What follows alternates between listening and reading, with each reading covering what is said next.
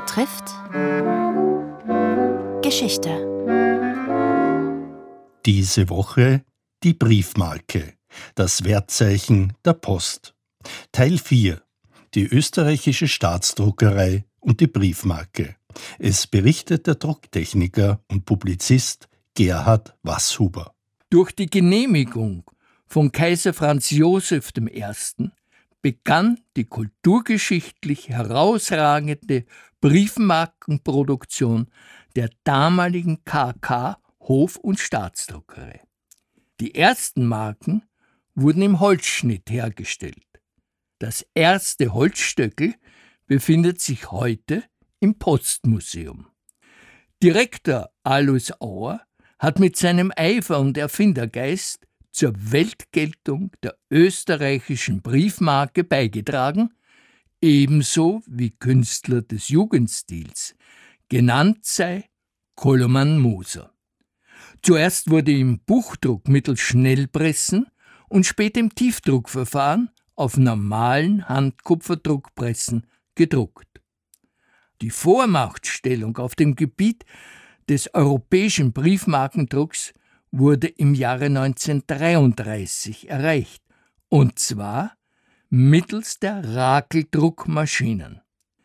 Der Ruf der österreichischen Briefmarken erhöhte sich damit weiterhin. Die im Jahr 1900 in Wien geborene Widerstandskämpferin Irene Harren, Begründerin der Weltbewegung gegen Rassenhass und Menschennot, hat 1937 eine Briefmarkenaktion gegen die nationalsozialistische, antisemitische Propagandaausstellung Der ewige Jude in München gestartet. Auf Briefmarkenserien wurden Porträts verdienter jüdischer Persönlichkeiten abgebildet. Unter anderem von Heinrich Heine, Siegfried Markus, Giacomo Meyerbeer und Walter Rathenau. Die Aktion wurde durch den Einmarsch deutscher Truppen in Österreich im März 1938 gestoppt. Die Druckerei des Reichsstatthalters ist leider eine historische Tatsache. Ab 1941 wurden die Postwertzeichen für das gesamte Deutsche Reich hergestellt.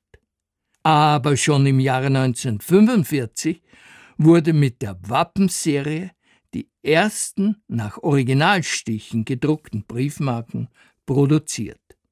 Für die optimale Herstellung stand eine kombinierte Markenrollendruckmaschine für Ätz, Stichtiefdruck und Buchdruck inklusive Kammzehnung im Einsatz.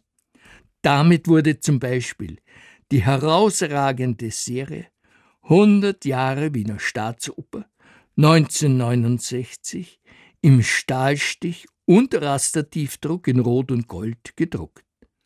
Von den über 30 ausländischen Postverwaltungen sind als Auftraggeber besonders hervorzuheben jene des damaligen Jugoslawiens, Liechtensteins und des Vatikans. Die österreichischen Briefmarkenkünstler waren vor allem die Entwerfer und Stecher. Einer der letzten herausragenden Stecher für Briefmarken ist Professor Adi Thuma. Mit ein Grund dafür war leider das im Schwinden begriffene Interesse an einer Berufsausbildung in diesem ehrwürdigen Gewerbe. In den 70er Jahren stieg die Briefmarkenproduktion von 56 auf über 93 Millionen Stück an. Sie hörten die Briefmarke.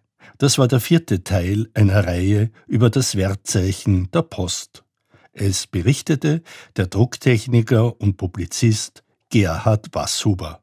Morgen die Zukunft der Briefmarke.